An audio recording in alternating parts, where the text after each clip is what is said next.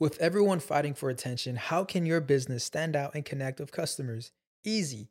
Get Constant Contact. Constant Contact's award winning marketing platform has helped millions of small businesses stand out, stay top of mind, and see big results fast. Constant Contact makes it easy to promote your business with powerful tools like email and SMS marketing, social media posting, and even events management.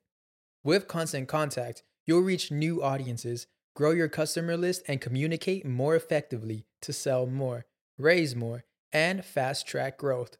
Don't know much about marketing? No sweat. Constant Contact's writing assistant tools and automation features help you say the right thing at the right time every time. Plus, you can send with confidence, knowing your emails are actually reaching your customers thanks to Constant Contact's best in class 97% deliverability rate. I'm a small business owner and I believe that this is a great tool for other small business owners. In small businesses, you need to create a team. And if you're starting by yourself, Constant Contact can be the team that you need. Tackle any challenge with Constant Contact's expert live customer support. Plus, everything's backed by the 30 day money back guarantee. So get going and start growing your business today with a free trial at constantcontact.com. Just go to constantcontact.com right now. Constant Contact, helping the small stand tall. ConstantContact.com. El día de hoy en Deja el Show me acompaña un gran amigo venezolano, Mr. Venezuela 2004, actor, cantante, modelo. Tiene dos producciones discográficas y actualmente maneja la cuenta Madrid En, donde muestra cada rincón de la ciudad donde vive, Madrid. No hace mucho publicó en sus redes sociales que es gay y abrió una nueva y muy necesaria conversación. Con ustedes, Francisco León en Deja el Show. Show, show.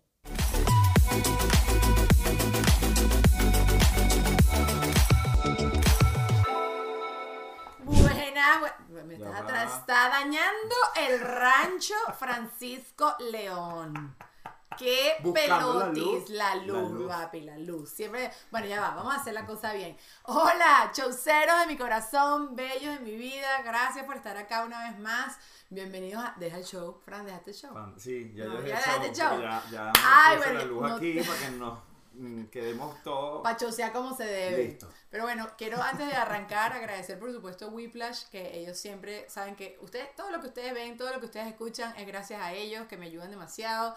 Y bueno, más adelante yo les voy a compartir más información. También a Ale Trémola, que es quien, bueno, es mi hado padrino. Y por supuesto ya volveremos a Gravity, porque mientras tanto sigo en la sala de mis cuñadas, aquí en Madrid. que son diseñadoras interiores, arquitectos, todo lo que tú necesites de eso, tú contáctame. Igual yo pongo todo allá abajo en la cajita de información. Ahora sí, Además, está muy bonita la casa, de verdad. bella. Eh, eh, Le remodelaron todo, quiero que lo sepas. Así que ya Eso no era así. Ajá. Pero bueno, Fran León, gran amigo de mi vida. Fran, estábamos hablando hace cuánto tiempo teníamos sin vernos, toda la broma, sí, muchos años, el círculo 5, yo no sé cuántos, de verdad, porque si me pongo a calcular eso me dan ganas de llorar. Pero Sí, porque ya que uno comienza a sacar cuentas Sí, y no, no, no, años no, y no, años ¿Para qué? ¿Para qué? No, no, no. No, no. Pero yo estoy pensando, antes del viaje que tú y yo hicimos para acá, para España, tú y yo no éramos tan amigos. No, nos habíamos visto mucho en, en, en Televen. Ajá. Eh, bueno, yo fui jurado de tu año en mi Mi Venezuela, sí. Fui ¿Qué jurado. pensaste de mí? ¿Te Eh, acuerdas? Sí, claro. Estúpida Yo esta cuando la vi dije, que- no, qué, qué chica tan guapa. Mentiroso, qué estúpido.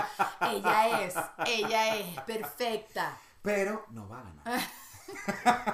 Y mira, y la, no, pero te dejamos de mi International, o sea, te, te escogimos entre los tres, o pues. sea, digo, O sea, era, o era la que tenía que ir y efectivamente ganaste. Todo más todo. Pero ajá. Ajá, pero exacto, no teníamos tanta relación. O sea, No, no, mira, en. Televen, en Televen nos vimos en muchas oportunidades, eh, además por Luis Capecchi que trabajaba contigo en lo actual, entonces también como que había un, un vínculo. Claro, porque Luis era tu manager. Era mi momento. manager, Luis Capecchi era mi manager, entonces claro, nos veíamos mucho por Luis. eh, tú fuiste a cubrir un videoclip que grabé en Bogotá, Total, con que mi ahí papá. también como que nos acercamos mucho más. Estaba tu papá, por supuesto. eh, y claro, después de eso creo que sí, fue, surgió la idea de ir al viaje y como que tampoco éramos grandes amigos. y- pero pero, el viaje fue buenísimo. Palpito. Ok. Estaba en la gira de YouTube, la 360, y Luis iba a ir con ustedes y me dice, Daniela, voy. Yo, coño, yo quiero ir también y tal. Entonces me dice, bueno, vente. Y yo, ok. y, me- y no era barato, ¿eh? O sea, como- y además comprarlo a último momento siempre es una Es ladilla. lo peor. Pero, chamo, la pasé buenísimo. Fuimos, vinimos para acá, para Madrid unos días, fuimos otros días a Barcelona. 300 mil chistes internos. Cada vez que ustedes lean en algún lado que yo le pongo el 222, que me pone Tatiana Capote, que todo ese tipo de cosas son puros chistes De hecho, internos. hice una- unas historias hace unos días y yo terminé diciendo. Y la gente no entiende. Que porque Bueno, es porque mi habitación en no sé qué hotel era la... Y yo, se la, en- yo no sé por qué estábamos hablando y como unos Porque idiotas. siempre estabas hablando así. Como lo que soy, una idiota. Ok, gracias. No, y por Luis Capecchi también, porque veníamos del. Porque, ajá, porque Luis en Televen hacía con la manita ta, así y ahí quedó. Sí, sí, sí. o sea, muchos chistes internos estúpidos que la gente no entiende y uno se estor- Qué chimbo eso cuando tú no entiendes el chiste interno. Sí, es Es muy. es- sí, porque quedas como por fuera. Entonces tú dices, ¿qué está y te ríes, pasando? pero sonríes por, por la gente ¿sabes? por compromiso. Este sí que. ¿Qué estarán diciendo? Como debe estar haciendo todo el mundo en este momento con nosotros dos. Sí, como que. ¿De qué están hablando? Sí, Qué gente tan Sí, cómica. Pero bueno, fue muy chévere ese viaje y estábamos hablando que es muy... eh, como que uno se sigue sintiendo como si nada, pues como que y, y se hizo un lazo bonito y nos seguimos viendo por redes sociales, pero no cambia. Pero es, ok, y esto te lo voy a preguntar a ti como ser humano humanístico. ¿No se te acerca a veces gente que es súper fan, que te quiere muchísimo y sienten eso contigo, pero tú no los conoces? Y es como rarísima esa interacción. Sí, porque, porque entonces comienzan como a tratar de hacerte como algunos chistes que ellos de repente sienten que te pueden hacer por... re- eh, o sea, que, que- Por la cercanía la que ellos creen que hay, claro. que hay. Sí, sí, sí. Y, y tú te quedas como, hola. eh, y entonces es como raro porque también, yo- en mi caso, porque yo, además cuando la gente se me acerca con ese cariño... Ay, veo que- claro, no, no, no. claro, obvio. quieres como Síganlo abrazarlos y, y, y sí, eh, es maravilloso. Pero a la vez te comienzan como a hacer unos chistes o te dicen una- un comentario que tal y tal cosa. Y tú y que... Claro, claro. A mí me pasó una vez que una señora, me acuerdo que, pero esto ni siquiera fue por las redes, porque fue por, porque trabajaba en portadas. Una señora se me acerca en el Centro Plaza, y yo vivía al lado del Centro Plaza. Y se me acerca la señora y me abraza, ¿cómo estás, mi hijo? Y me da un beso. Y yo, ¿cómo está usted? Y yo por dentro decía, esta es amiga de mi, Mi mamá. amiga mi ¡No! mamá". Y yo así, y yo, ¿y yo cómo está la familia? Todos bien. Por la casa, todos muy bien. Te queremos mucho, o sea, siempre te recordamos, estamos pendientes.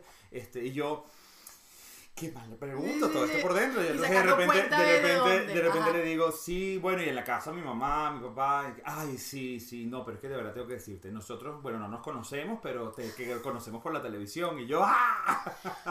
No, su- A mí, no, a- a- estoy contigo 100%. A mí me pasó Sí. en una tienda en Miami, se me acerca una muchacha. O sea, Fran está tomando vinito, así que le vamos a sacar la carne. Es agua, agua, pero le pusimos colorante. Eh, se me acerca igual una chama y me saludó con mucho cariño. Yo sí, y amo y que siempre me saluden, pero también no me quedaba claro si la conocía o no la conocía y de dónde Carrizo la conocía. Entonces, te lo juro, estuve media hora conversando con ella, pero entonces me- yo le digo, ay, ¿dónde estás tú ahora? no, no, Atacado. Daniela, yo sigo en Maracaibo, yo, yo vivo en Maracaibo, yo, oye, ya la costa. Ay, sí, conversando, conversando. Bueno, ¿me puedo tomar una foto contigo? Yo, el... Y, Media hora. y Juan Ernesto parado en la tienda como haciéndome señas y yo le digo, coño, como yo le corto una conversación Claro, a alguien así. Bueno, claro, no. pero sí, por favor díganos si nos conocen de entrada de algún lado porque es horrible. Yo tengo muy mala memoria, esa es la verdad, ya la gente lo sabe, lo digo todo el tiempo a todo el mundo, inclusive maquilladores, gente con la que trabajo en el medio. Coño, si no interactué contigo más de un mes, mi cerebro no la da. No, es, no claro. es que es memoria selectiva, es que no, la da. no la da. Ya sí, está, sí, no la total, es que nos, nos pasa. A mí es que yo tengo un tema como de retentiva. Yo leo muchas cosas, veo muchas cosas, pero llega un momento que digo, es que esto qué, qué es eso, Ajá, no me ajá. acuerdo. No y te pasa con las pelis, que viste una película y no Sí, sabes si y la de viste o se no me la olvidó, sí, yo digo, esto- yo vi esa película. Y empiezo a verle, pasaban cinco, me pasaba con mi ex pareja, que tú conociste, y que fue para ese viaje. Y entonces, y me acuerdo que estaba viendo las películas, que ya la viste, y yo, no. Y pasaban 5, 10, hasta que llegaron minuto 20, y yo, ay, yo como que la Ah, vi. coño, sí. Sí, como que la vi. No ha pasado todos, no ha pasado todos. Bueno. Pero bueno, no, eh, me imagino que no es problema de la edad, sino una cosa de, de personalidad. A mí no me importa tampoco si es un problema de la no, edad. O sea, a ver, hice el examen de inmigración para. Juan Ernesto. O sea, el que te hacen la entrevista de esposos. ¿Puedo hacer esto? Sí, papá, Sí, está en pues tu estamos casa. relajados, Estamos ¿verdad? relajados. Acuérdate que tú un podcast. Muy El bien. podcast en teoría es que nos escuchen, no que nos vean, pero como ajá, entonces ajá. Chamo, y, me pre- y una de las preguntas que te hace el abogado para prepararte es el número de teléfono de tu esposo. Yo no sé el teléfono de mi esposo. Es más, me lo aprendí para eso y ya se me volvió a olvidar. Claro, pero es que esas cosas, yo creo que yo no me sé el número de nadie. Que- mentira. Es chimbísimo, porque el día que se te acabe la pila Horrible, del celular. si te quedaste yo sin no me sé forma de comunicarte. Ey, las contraseñas de mis redes sociales, porque las tienes que cambiar cada rato. Entonces, Sí. ajá, Yo, eh, de hecho, yo no me las sé. Eh, Ahora lo que estoy haciendo es que las- me las pone el teléfono ajá. Y no tengo ni idea de lo que, de lo que es. O sea, yo las voy guardando todas en el iCloud y ya. No digas eso, que después te hackean el iCloud. no, en Es mentira, era un chiste. Era, era, era joda, era joda. Ah, Ahorita dice bueno. La tengo en un cuadernito en, En mi tercera gaveta. en la-. Se meten en la casa, no, ni se quiere. No. Mira, Daniela, estás muy bella. Me operé.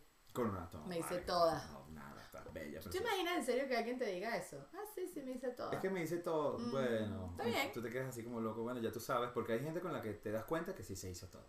Coño, sí. Ujú. ¿Te ha pasado? Sí, me ha pasado. Yo la otra vez encontré una chica venezolana muy bonita que no voy a decir quién es. Ya la caraja sabe quién es, porque está sacando cuenta. Y la caraja estaba. la diferencia con la tipa que yo conocí una vez que la vi en Caracas a la que la vi, a la que vi en Miami. Pero que es una persona más de, de más edad. No, es una chica joven.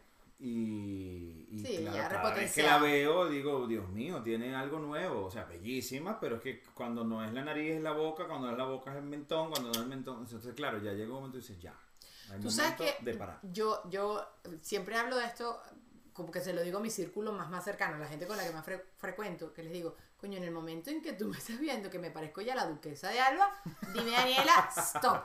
Porque yo sí me hago mis cositas y tal y no sé qué, pero uno se te distorsiona un poco la realidad en el Sí, espejo, sí, sí, ¿sabes? Sí, Que Sí, tú- porque no te comienzas a dar cuenta. Ah, De hecho, pasa en el gimnasio, cuando comienzas a entrenar, entrenar, entrenar, llega un momento que tú crees que no te está pasando nada en el cuerpo, que tu cuerpo no está reaccionando, te sigues viendo como, como siempre, resulta que sí hay cambios, la gente te lo nota, pero tú no. Entonces comienzas como a enfermarte con eso.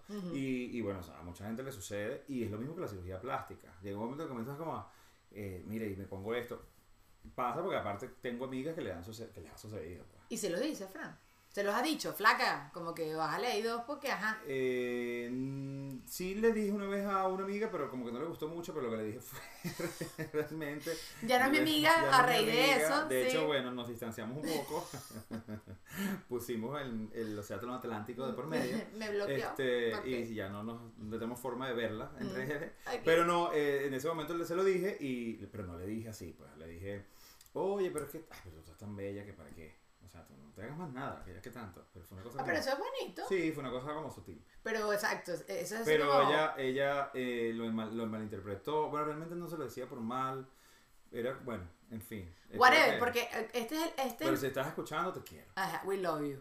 No, y esta es la discusión de siempre de, coño, chamo, si me ves gorda, dime que estoy gorda, pero después cuando te dicen que estás gorda, Uy, te odian para toda la vida. Pero bueno, alguien te lo tiene que, a ver, Sí. si no es una cosa hiper obvia o, o- porque uno yo- sabe con la ropa que está gordo, uno se ve en el espejo que está gordo, pero que te lo diga alguien que te quiere, yo creo que esa es como que la última gota que debería estar en el Sí, pero por lo menos yo recuerdo cuando en el 2010 engordé mucho, me- venía de vivir en Madrid, y, y- o sea, de vivir aquí, y me fui para Caracas. Ajá. Mi mamá fue la que me dijo, ay hijo, estás inmenso. Cuando abrió la puerta de la casa, estás inmenso.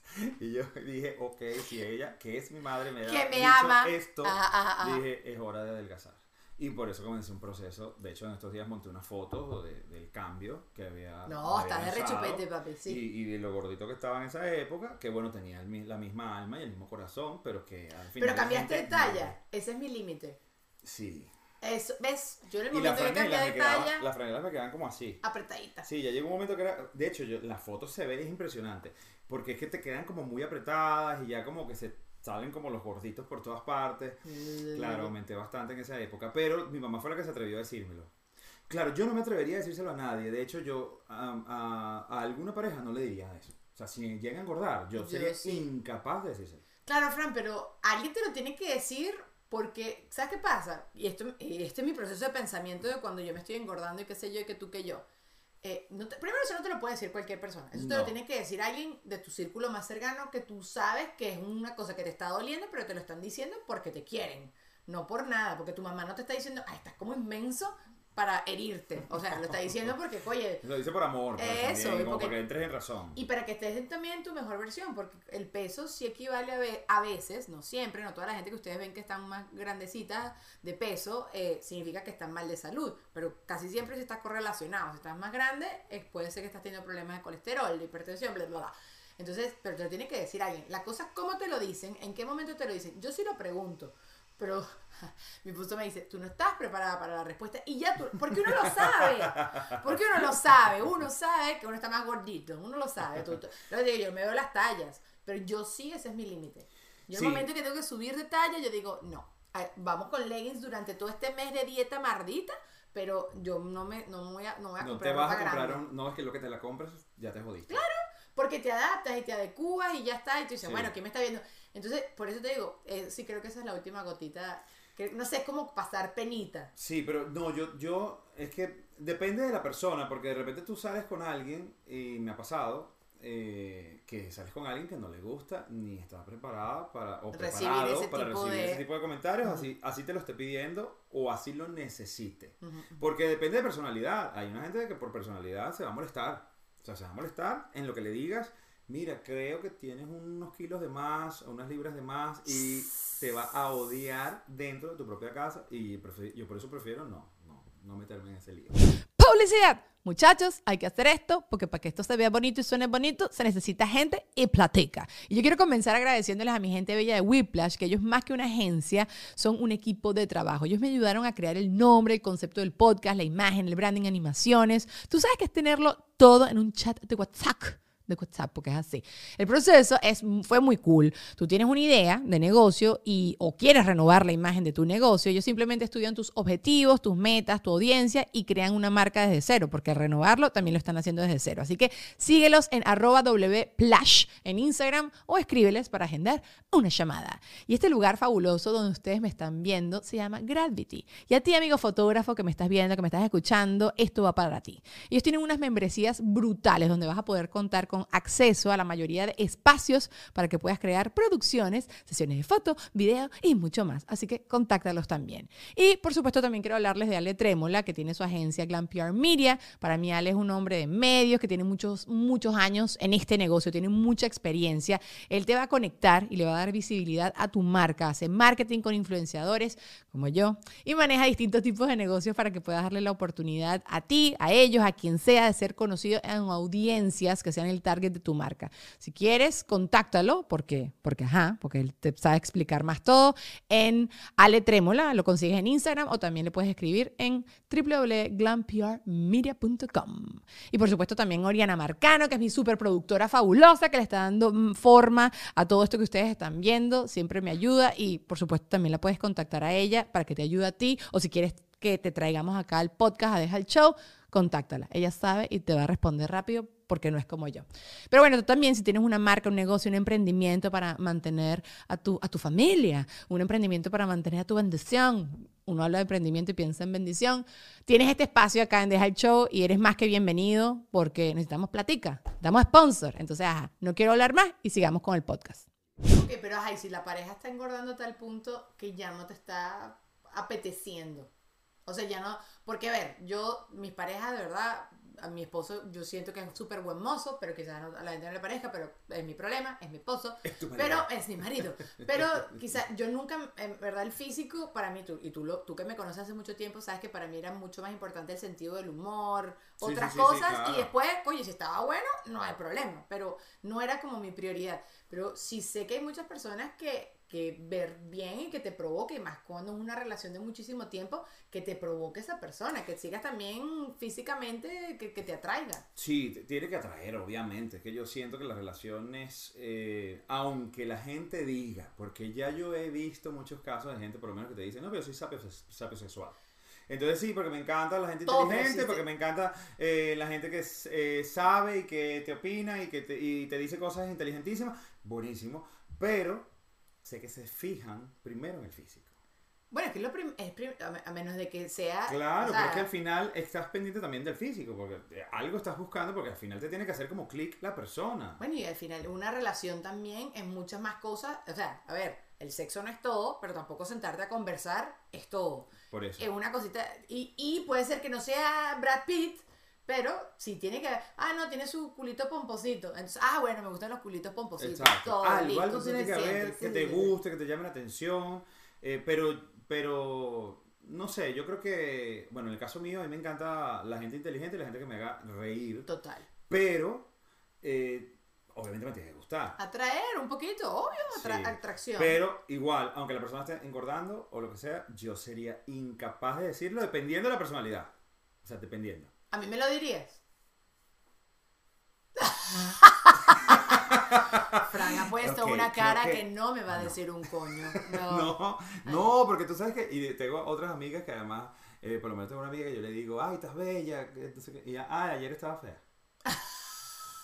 Bueno, las mujeres somos así. Yo, Pero yo tengo esa joda, yo sí tengo esa joda muchísimo de, ay, Daniela, estás bella.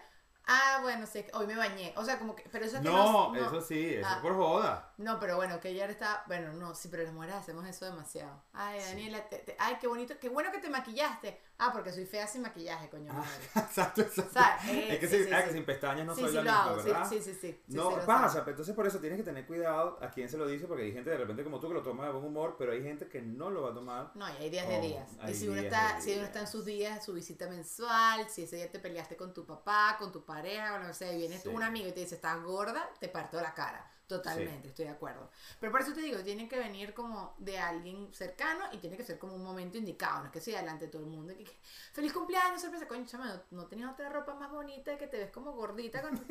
Son como los comentarios tóxicos de redes sociales. No. Que además tú lo- te lo puedes decir en redes, pero jamás lo vas a decir en persona. Coño, sí. Coño, sí. Ah, vi un video viral hace Ajá. unos días de una chica que va por la calle diciéndole a la gente cosas que se dicen en redes sociales, tóxicas. Ajá. Entonces, era la impresión, era un experimento y era la, la cara de la gente cuando esta tipa se le acerca y les dice las cosas. Entonces venían tres chicas y les dice, ¿y ustedes por qué se vistieron como unas golfas hoy? Y las tipas quedaron impresionadas y después se volteó y le dijo a otra, Pero les explicaba "Oye, después de después les explicaba, Obvio, después les explicaba. Después iba explicando, eh, o sea, al final les explica por qué les dijo eso, etcétera, porque era un experimento. Pero también se le acercó a otra y le dijo, oye, estás un poco gorda, tienes que empezar a parar la comida. Y así fue con la gente, o sea, diciéndole cosas, pero me encantó y al final decía, adopta tu, tu hater. O sea, hashtag adopta un hater. Este, era buenísimo, es buenísimo el video porque son esas cosas que la gente dice a través de redes sociales porque te atreves, porque no tienes miedo, porque te escudas debajo de la roba, pero serías incapaz de decirlo en persona porque sabes que vas a herir a alguien y que tú Total. te puedes quedar herido también con la respuesta de la persona. No, y te pueden dar tu golpe en la cara y ya está. Que También, también te que puedo dar es un- una ¿sí? opción porque así a mí me llegan a decir algo de lo que me han dicho ah, por redes, de repente. Pero tiene decir. muchos haters. Tengo algunos, ah, después de que de hice el video, El video. el video diciendo que era homosexual. No digas Este. homosexual, gay. Gay es Gay. más como gay. Homosexual es así como científico. Sí, eh, pero Es no sé, como muy serio. Y, me- es y- y uno no dice homosexual. No, Nah. gay. Gay. Aparte Entonces- que gay en inglés también tiene la connotación de alegría. So, es verdad. Gay. Entonces es así. Es. Yes. En- eh, después de que hice el video, eh, sí, he tenido muchos haters. Hay mucha gente que me Pero era gente que insulta. ya te seguía. O gente que no te sigue te No, está hay gente, hay gente que ya me seguía, que me, me siguen todavía y me insultan porque mm, que me querían, pero que bueno, que ahora no pueden creer que yo los haya traicionado de esta forma y que, y que eso en la Biblia eh, es, una, es, un, es un pecado mortal que yo voy a terminar en el infierno. Entonces, ese tipo de cosas me las están escribiendo. Pero me escriben a diario, además también mucha gente de la comunidad LGBTI me, me está insultando a diario diciéndome cosas como ya se sabía, mm, maldito, maricón. Eh, tú no sabes los, los, los- comentarios que me llegan. O sea, a mí me empieza a publicar la Sí, gente. yo los he publicado, los he publicado y los de los, los archivo y que la gente, bueno, lo- hay gente que me dice que yo los fui y los insulté porque yo, bueno, vale, yo no los te, yo te estoy mandando. Suerte ahí. Yo no te estoy mandando que los insultes. Ah. Pero, este, ese tipo de cosas que comienzan a pasar en redes sociales que tú dices, Dios mío, pero, pero ¿por qué la gente se toma esto tan personal? Y tiene que, además, yo le, le escribí en estos días a una tipa, y yo, pero ¿por qué? Ah, porque me, me escribió algo así como que, pero ¿a quién carajo le importa tu sexualidad? Y no sé qué, yo, pero entonces, ¿por qué te tomas el tiempo de escribirlo? ¿Y por qué viste mi video? ¿Por qué ¿Y ves qué video? la noticia? ¿Por qué? Donde yo lo dije, claro. Ya está, entonces ¿por qué no lo hagas y ya? O no, y no escribas, por si estás escribiendo es porque te importa algo. Entonces, este, nada, me acuerdo que tenía esta tipa que me insultó, tenía puesto en la biografía, eh, hija de Dios, mamá de, de Boris y, y fulano. Pepito. Y yo le digo, bueno, mi amor, espero que Boris y fulano no, no te salgan de la comunidad. Claro, obvio. Exacto, de la comunidad. De la Más comunidad. inclusivo, es Es porque somos más inclusivos cuando hablamos de la comunidad. True, true. Porque somos, somos muchos. Me y- gusta. Sí, es mucho mejor. Este, comunidad arcoíris o comunidad eh, LGBTI, como lo, como, lo, como lo quieras llamar. Pero, pero sí, entonces, esas cosas que la gente dice a través de redes sociales que sería incapaz de decírtelo en persona. Porque entonces cuando yo me encuentro con la gente en la calle, más bien lo que me consigo es pura amabilidad, comentarios bonitos, este, se, se me acercan y me abrazan. Entonces, este, es, lo que, es lo que me está pasando ahora aquí en Madrid con la comunidad venezolana. Y, y claro, y en contraposición ves esos comentarios en redes y tú dices, pero, pero esta gente de dónde sale?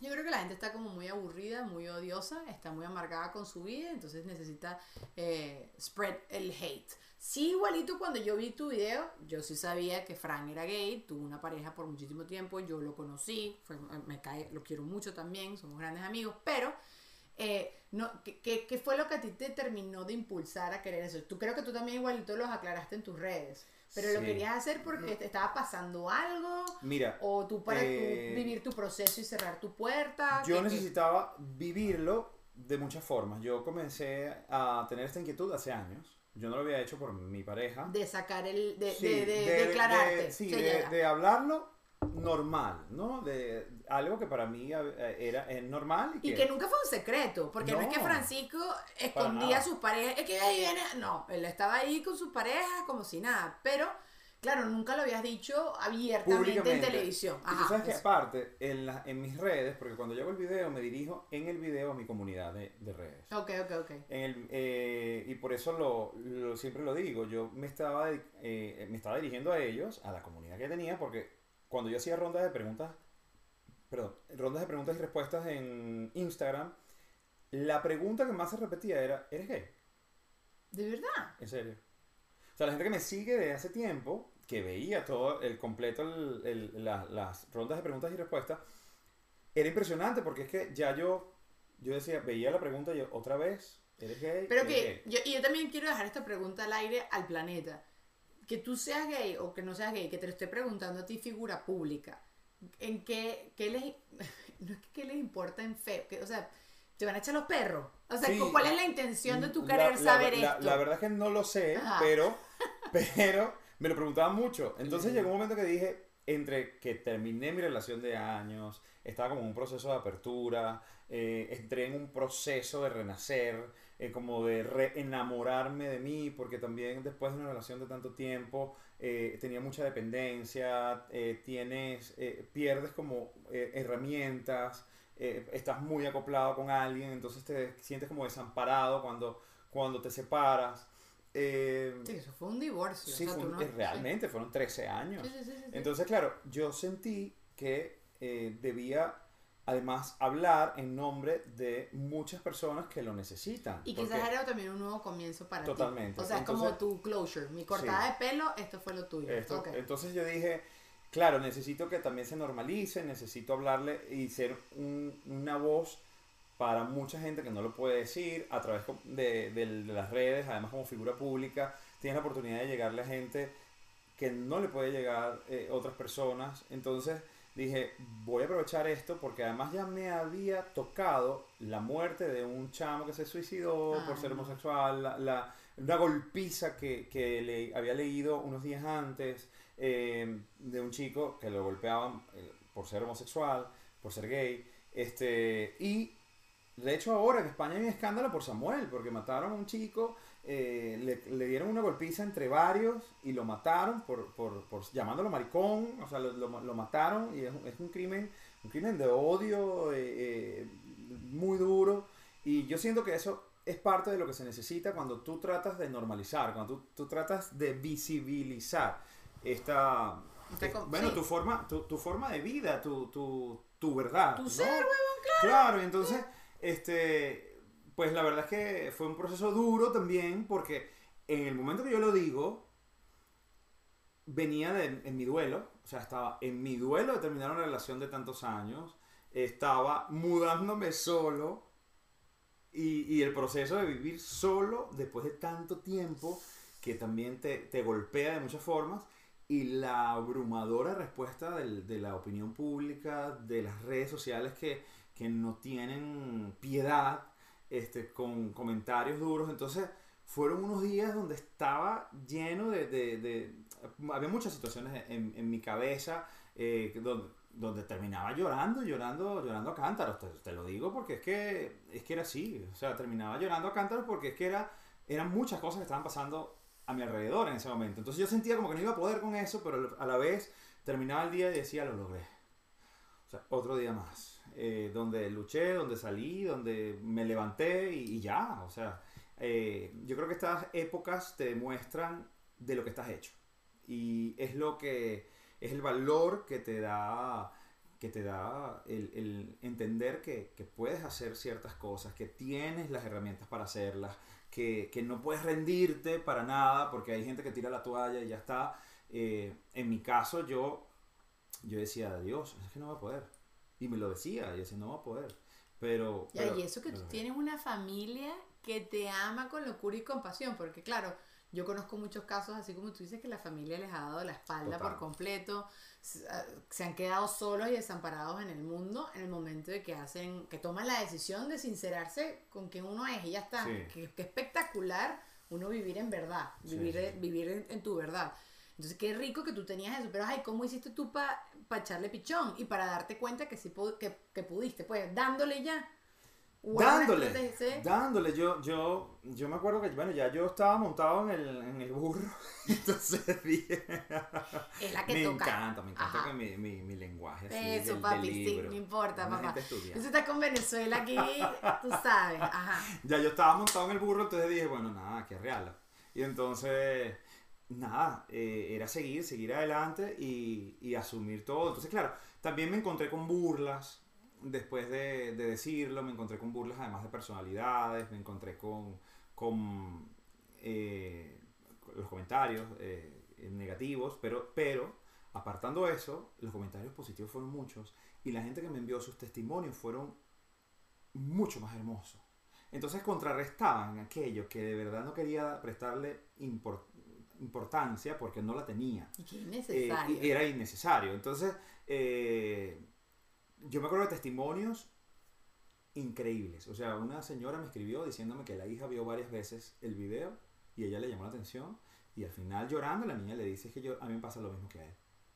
12 años. Eh, así como eso, muchos. Y yo me levantaba, veía los, los comentarios, veía los malos, veía el tema del escándalo en redes por las burlas, etcétera y, y realmente lo que me llamaba la atención y lo que me hacía llorar eran los testimonios de gente que me estaba diciendo gracias. Ay.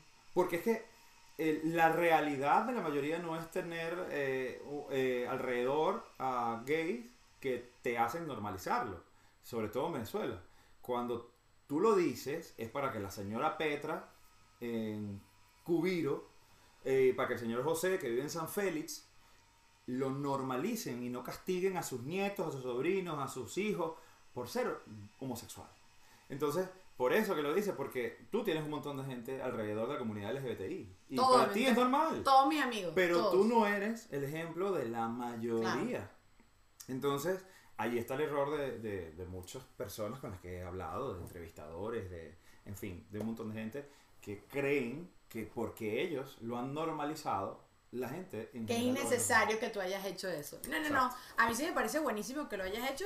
Siempre, se abre- siempre que se abran estas conversaciones y que pase con más frecuencia, yo sí creo que, como dices tú, llegará el momento en que, que, que tú quieras a una mujer, que quieras un hombre, que quieras un perro, que quieras un sea caballo. normal eh, para todo el mundo. No, no, y que no tienes que conversarlo. No, ni conversarlo. No tienes que conversarlo. Lo que yo haga dentro de mi cuarto va a ser mi problema. Lo que pasa es que todavía no es normal. Claro que no. No es normal la conversación. No es Claro, si, si- mataron a Samuel por maricón eh, en España, Donde imagínate, aquí, si hay una apertura con, Con la, la apertura comunidad, no imagínate lo que puede suceder en Latinoamérica. Totalmente. Bueno, no te meten to- no existen todavía los campamentos que erradican, eh, no sé, tu sexualidad. Pero claro, sí, es que aparte yo, yo de, de chamo, a los 16 años, yo me acuerdo que yo fui a, aparte que fui al psicólogo, cuando yo se los dije a mis padres, porque mis padres ¿Tú te enteraste, mm, o sea, de los, toda- ¿tuviste alguna vez una novia? ¿Cómo, dice, ¿Cómo es que dice? Ustedes echan broma mucho Tú con sabes eso. que yo, yo desde chiquito lo sabía.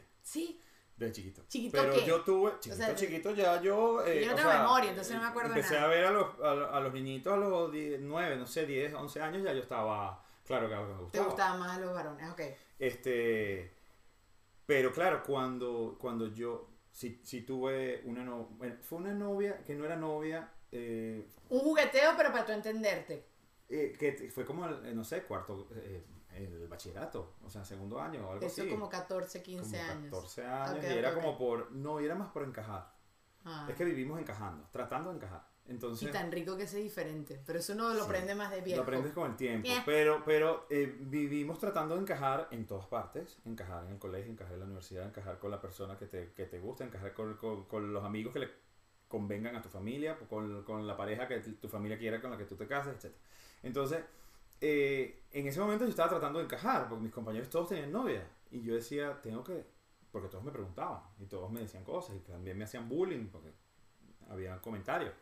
Había comentarios. Este, y pues nada, fue algo como tonto, al final como de besitos y, y Ujú, cosas, ¿no? Ta- ujú. Estaba en segundo año y eso no duró nada. O sea, al final entonces no tú, duró sí eres, absolutamente tú no, no jugueteaste ni nada, está bien. No, después en la universidad te lo hice. ¿Sí? También fue como por, no sé, también estaba en lo mismo y era como por tratar de encajar. Bueno, y también experimentar, porque si sé que la edad de la Sí. universidad es que todo el mundo se pone Y a me gustó inventar. mucho una chica, que no voy a decir su nombre, porque seguramente puede vernos. Y entonces me gustaba porque me parecía súper guapa y aparte me parecía inteligentísima. Y, y yo dije, yo lo voy a intentar. Porque yo tengo que lograrlo, porque yo no puedo ser bisexual. porque yo no- y, y bueno, no pudimos. Nada. No pudimos.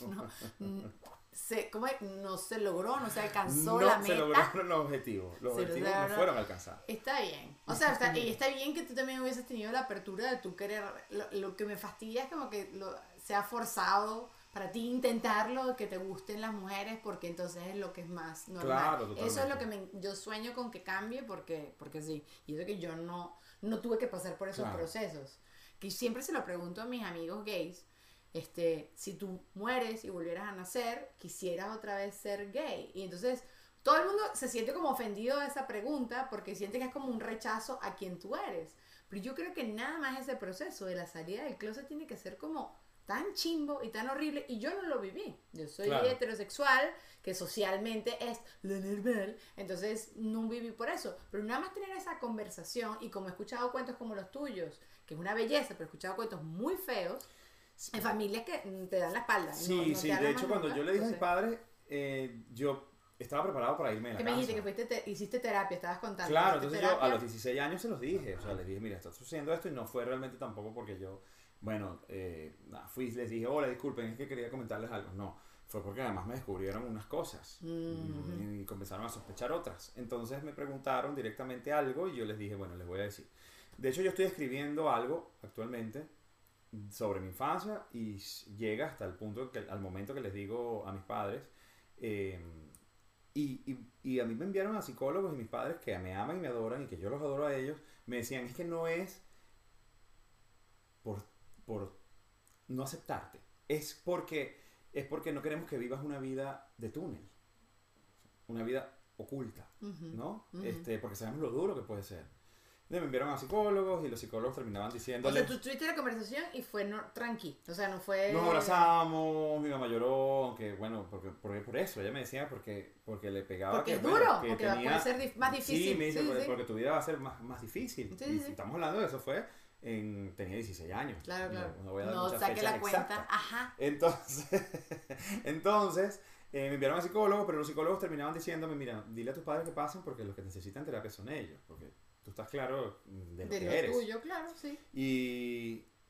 como en mi familia éramos, eh, bueno, éramos no, somos cristianos y asistía, yo en esa época también asistía a la iglesia evangélica Las Acacias, este, pues fui a la iglesia eh, porque mi mamá me lleva y, y esto es algo que, bueno, eh, pasó y, y me ora un ministro de la iglesia, me ora y empieza a reprender al demonio en mi cabeza y me daba como golpes diciendo te reprendo y yo sí lo había vivido porque o lo había visto en la iglesia por, por, por situaciones de eh, espirituales, ¿no? Que había sido testigo.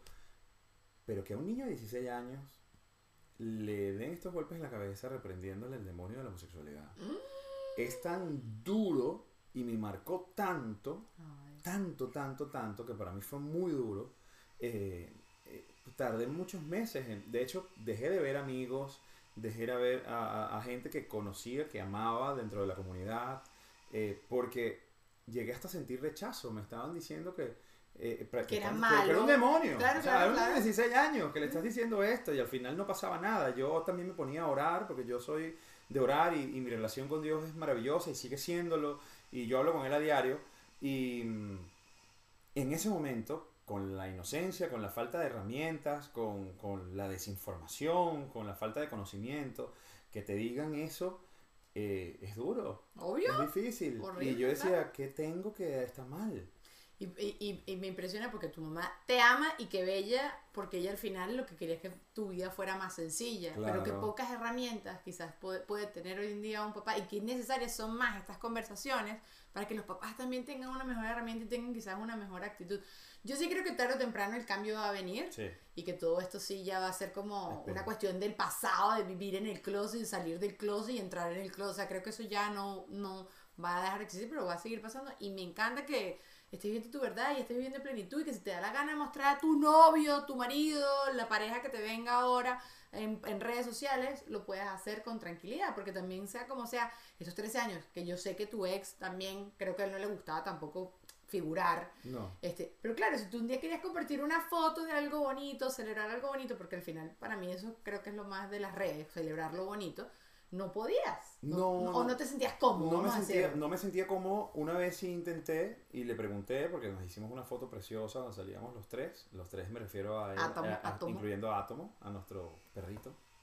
Este y me dijo que no. A mí eso me pegó muchísimo, me pegó muchísimo porque aparte yo me pegó como pareja y me pegó eh, con el mismo tema de, de no ser yo a través de las redes sociales.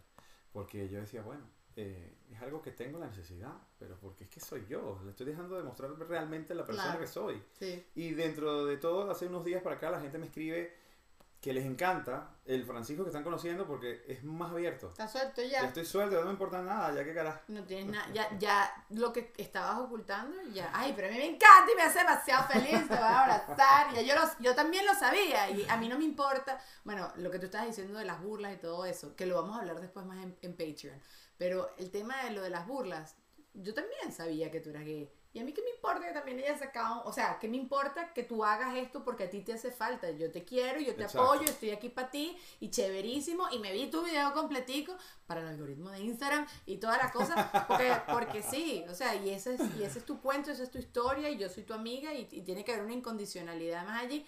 Pero bueno, eso lo hablamos después. Ok. ¿Cómo no? Hay una sección, ustedes saben que yo siempre trato de una sección y hoy vamos a hacer las 5 de Dani. agua. Beba agua, papá. Son las 5 de Dani, son 5 preguntas random que tienes que responder. Eh, son unas preguntas muy serias y muy profundas, Uy, no me Fran. digas, no, no, no. Una cosa... No estoy en momento después de los vinos. No, no, y después de esto que me acabas de hablar, eh, el perro caliente, Fran, es un sándwich. Eh, sí, es un sándwich. ¡Ya! Es un sándwich que tiene una salchicha. La gente, la gente se ofende que, que no, el perro caliente es un perro caliente. No, es es un una sándwich. carne en dos panes. Ya está, son dos pa y tal, y metes la vaina. y otras cosas allá Y sí, adentro. un montón ¿Viste? ya. Un ¿Viste? sándwich, Bueno, es un hay sándwich. otra, hay otra que, que es así, que sí es que si el cereal es una sopa. Sí. ¿Sí se llama una sopa? No. Yo no lo sé. Ese sí dudé y todavía no lo tengo claro. Pero yo también creo que es una sopa porque es un líquido Claro. con unas cositas Con unas cositas como si le pones papa, yuca y. Claro, pero te van a decir, bueno, pero no la cocinaste. Bueno, pero yo... Bueno, pero. ajá. Y la gente que no sé. Gazpacho. No, no sé. Sí, bueno, el No gazpacho, sé. sí, no sé. Bueno, ok. La sopa la dejamos para otro día. Ok. Eh, ¿Qué es lo más raro que has visto en tu vida haciendo a alguien?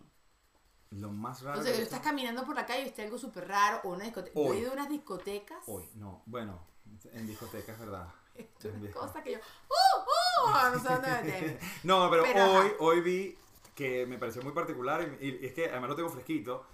Venía un tipo cantando con un, eh, tenía en el bolsillo como un aparato de música y sonaba una canción muy famosa y de repente él venía cantando y él se creía que estaba en un musical por la calle. ¿Tú te imaginas La La Land? Ajá. Él iba en La La Land. Bueno, pero está bien, quizás Claro, entonces- pero me pareció muy cómico. Entonces se agarró como de un poste y daba la vuelta, cantaba. La gente empezó a reírse por toda la calle y después entró hasta la puerta de su casa, sacó las llaves y seguía cantando, miraba a todo el mundo, lo saludaba. O sea, yo decía, qué maravilla. Y además que me encantó, dije, qué felicidad tiene este hombre, que me contagie un poco, Eso. que nos contagie de esa felicidad. Eso a mí me gusta la gente contenta. Y Sí. cuidado, y no está el bicho de que, ay, no, es un actor súper famoso de Broadway y uno pensando claro, que, ajá, puede ser, uno nunca sabe. tú no sabes. Ok, si te meten preso, ¿qué pensarían tus amigos y tu familia de qué fue lo que hiciste? Estás teniendo sexo en la calle. ¡Mentira! ¿En serio? ¿Qué hacías teniendo.? No, me- no, no Te sé. agarraron en el carro. Te agarraron en el carro. ¿Qué hacías en el carro? Porque no pagas una hotel, vale. Pero sí es fastidioso. ¿Meten preso Repitiendo lo mismo. ¿No te No, regañan yo y ya? que- yo creo que. Bueno, en Venezuela a lo mejor te meten preso.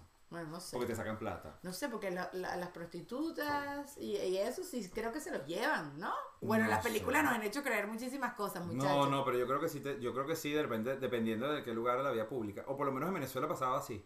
Porque te- después te querían matraquear. Ajá, Pero. ajá. o sea, es un proceso, es un proceso. Es un proceso. Ajá. Yo no lo viví, me lo contaron. Entonces, Hay una sección aquí que se llama eh, Le pasó a una amiga. le pasó, Le pasó sí, a un le pasó a amigo. sí, sí, le pasó a un amigo mío. Ajá, ajá. ¿Alguna vez estuvieron a punto de meterte preso, Fran? eh, alguna vez eh, me pasó No con una pareja, contar. no, me pasó con una pareja, me pasó con una pareja hace muchos años que no teníamos a dónde ir y estábamos en un rincón, en una calle de los chorros. Esto no lo he dicho nunca. Estábamos en una calle de los chorros. Todo el mundo tiene un cuento Claro, así. pero era mi pareja, pues, era mi Ah. pareja y teníamos tiempo y teníamos, y de hecho duramos años. Este, y mira, sudé. y Ah. todo. Estoy diciendo estas cosas, ¿no? Ah. Eh, bueno, en fin. Y eh, claro, llegó, llegó la policía y nosotros estábamos era como en el carro y tampoco estábamos haciendo nada.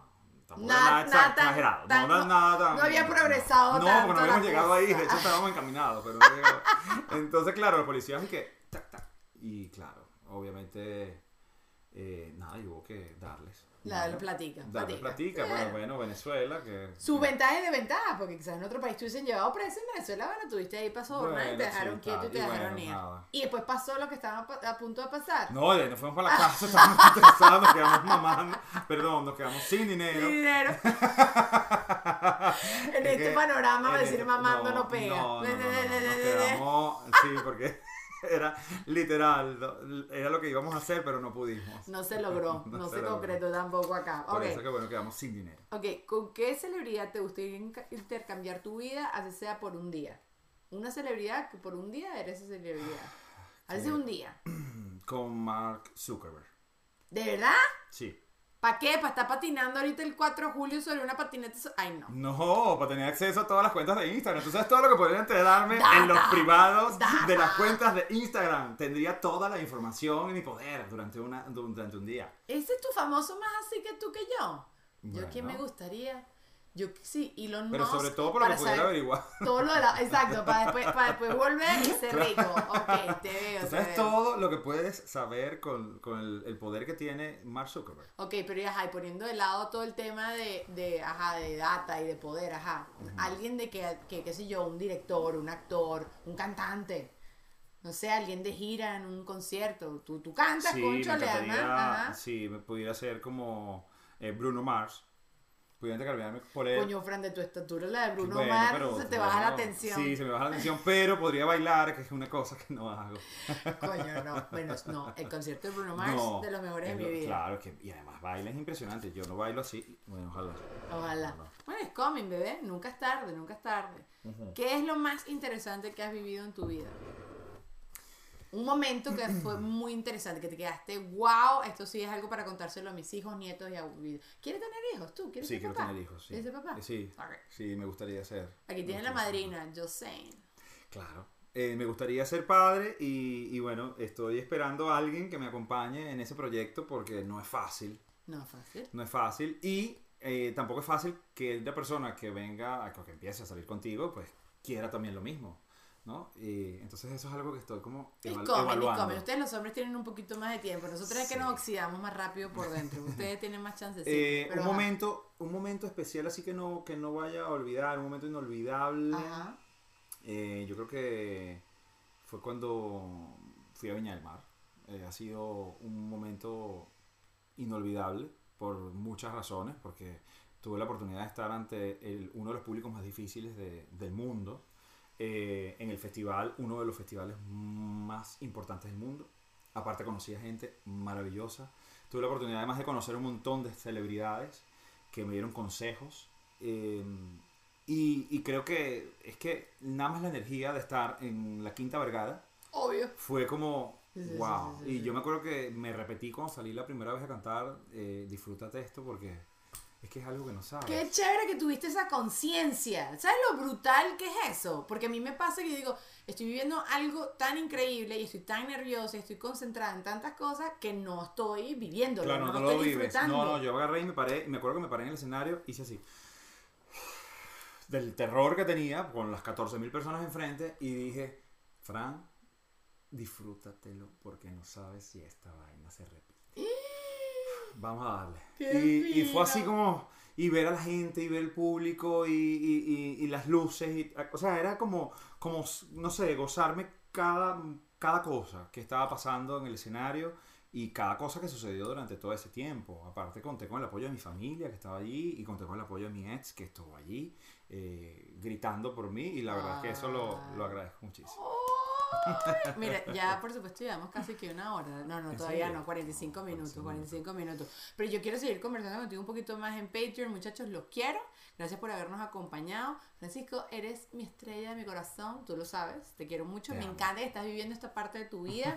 Tarde o temprano tenía que haber pasado Tenía que y, pasar. y es, tu, es tu historia, es tu historia. Sí, sí, sí. ¿Qué, qué- quieres compartir algo más con nosotros? Que si, mira, un proyecto. ¿Cuándo vas a hacer un podcast? Porque Mira, yo quiero que todo el mundo Yo debería, podcast. yo debería hacer un podcast. Eh, me gustaría, me gustaría hacerlo. Eh, pero estoy en Madrid In y me gustaría que eh, nos acompañen a descubrir la capital española a través de este proyecto que estamos haciendo para redes, estamos haciendo en YouTube también. Eh, tu Historia TV es el canal, es nuestro canal y también el- mi canal como Francisco León, en Instagram arroba Francisco León y arroba Madrid. In oficial que están aquí. Ok. Este, nada, pues síganos y vean este proyecto que, que ha sido descubrir la capital eh, española, ha sido encontrarnos con anécdotas, curiosidades, eh, lugares de moda y estoy seguro que les va a encantar, van a conocer y van a viajar con nosotros. ¿Qué es lo más fino que has descubierto en este proyecto? O sea, como que de Madrid, cuño, venir a conseguir un bar richísimo que no sé qué. ¿Te ha pasado? ¿Que te Sí, muchos, enamorado? ¿Sí? muchos. Eh, descubrimos un, bueno, descubrí hace poco un barcito que es todo como una caricatura,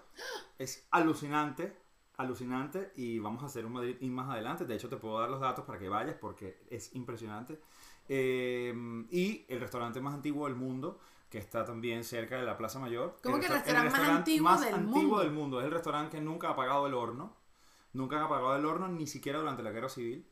Y allí trabajó Goya en la cocina cuando estudiaba artes. ¡Qué fino! Eh, y de hecho, eh, Hemingway se inspira en el restaurante porque era muy amigo del dueño eh, y hace varias escenas de, de sus novelas, están inspiradas allí. Ha- habla de, de- de este restaurante sobrino de Botín, así se llama. Pues, ok, hay que ver tu show porque necesito saber todo esto. Claro, hay un montón de cosas por aprender. Y los quiero.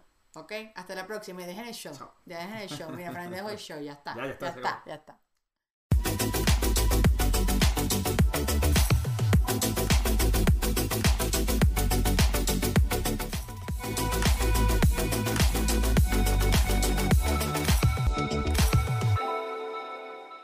With everyone fighting for attention, how can your business stand out and connect with customers? Easy. Get Constant Contact. Constant Contact's award winning marketing platform has helped millions of small businesses stand out, stay top of mind, and see big results fast. Constant Contact makes it easy to promote your business with powerful tools like email and SMS marketing, social media posting, and even events management.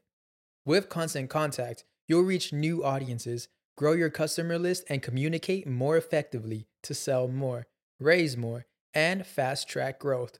Don't know much about marketing? No sweat. Constant Contact's writing assistant tools and automation features help you say the right thing at the right time every time.